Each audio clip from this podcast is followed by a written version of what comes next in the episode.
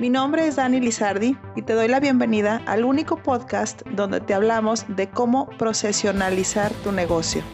Así es que si tú eres dueño de negocio, empresario, emprendedor o un alto directivo, prepárate para escuchar casos donde los procesos son los protagonistas del éxito.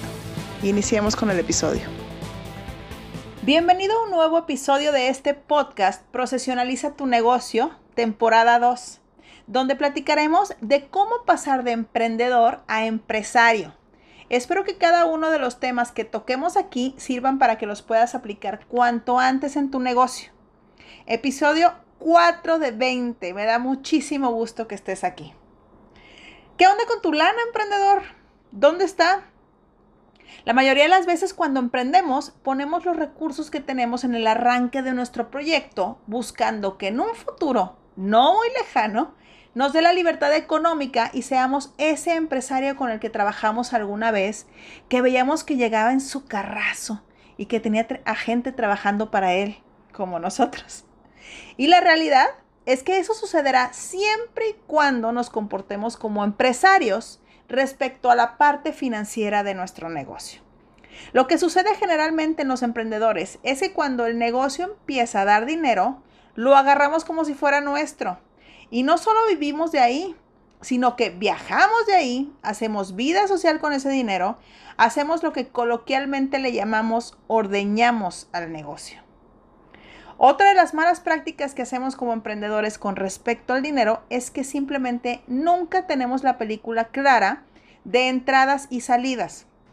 No tenemos claridad de cómo va el negocio, si está siendo rentable o no. Vemos entrar dinero, pero no vemos lo que sale. Esto se refleja en que a fin de mes, cuando toca pagar sueldos a proveedores o a nosotros mismos, no hay dinero. Y esto genera mucho estrés y angustia. Y queremos resolverlo siempre con pedir dinero prestado para poder seguir operando. No hay lana. Quise tocar este tema como uno de los principales de cómo convertirte de emprendedor a empresario. Porque si no eres ordenado con el dinero de tu negocio, no vas a crecer y no vas a llegar a ser empresario. Te quedarás siempre ahí, a penitas. Sí generando y viviendo de tu negocio, pero hasta ahí. Lo que primero tienes que hacer para dejar de ordeñar a tu negocio es ponerte un sueldo. Y aquí te hablo a ti, emprendedor, que ya puedes cobrarle un sueldo a tu negocio. Mientras vamos creciendo, hay que ser muy conscientes y no sacarle más de lo que el negocio puede pagarnos.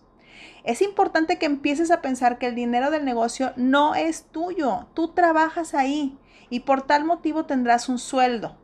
Y como tal, podrás gastar en tu vida personal lo que con tu sueldo te alcance. Así de simple.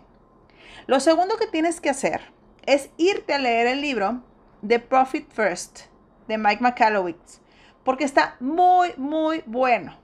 Lo que más me dejó de aprendizaje este libro es que cada peso que entra al negocio está dividido entre los gastos fijos, los proveedores, los sueldos de la gente, los impuestos que tengo que pagar, que siempre se nos olvidan, nuestro sueldo, la reinversión para crecer y la ganancia del negocio. También sugiere utilizar varias cuentas para separar el dinero, ya que administrar todo el dinero en una sola cuenta de banco no nos da claridad de cómo se divide cada peso. En teoría, esto te lo debe tener bien controlado un buen administrador, pero como emprendedores no somos buenos administradores ni tenemos uno bueno y tomamos muy malas decisiones respecto al dinero. Por eso luego no hay flujo o no tenemos un negocio sano. Entonces, emprendedor, para ser empresario necesitas estos principios básicos respecto al dinero. Número uno, el dinero del negocio no es tuyo. Número dos, ponte un sueldo. No ordeñes a tu propio negocio. Número tres, cada peso que entra se divide entre gastos fijos, indirectos, impuestos y utilidad. Número cuatro, aprende a gastar cuando tienes con qué. Y número 5, no te gastes lo que no es tuyo. Ni los créditos, ni el IVA, ni el pago a tus proveedores es dinero tuyo.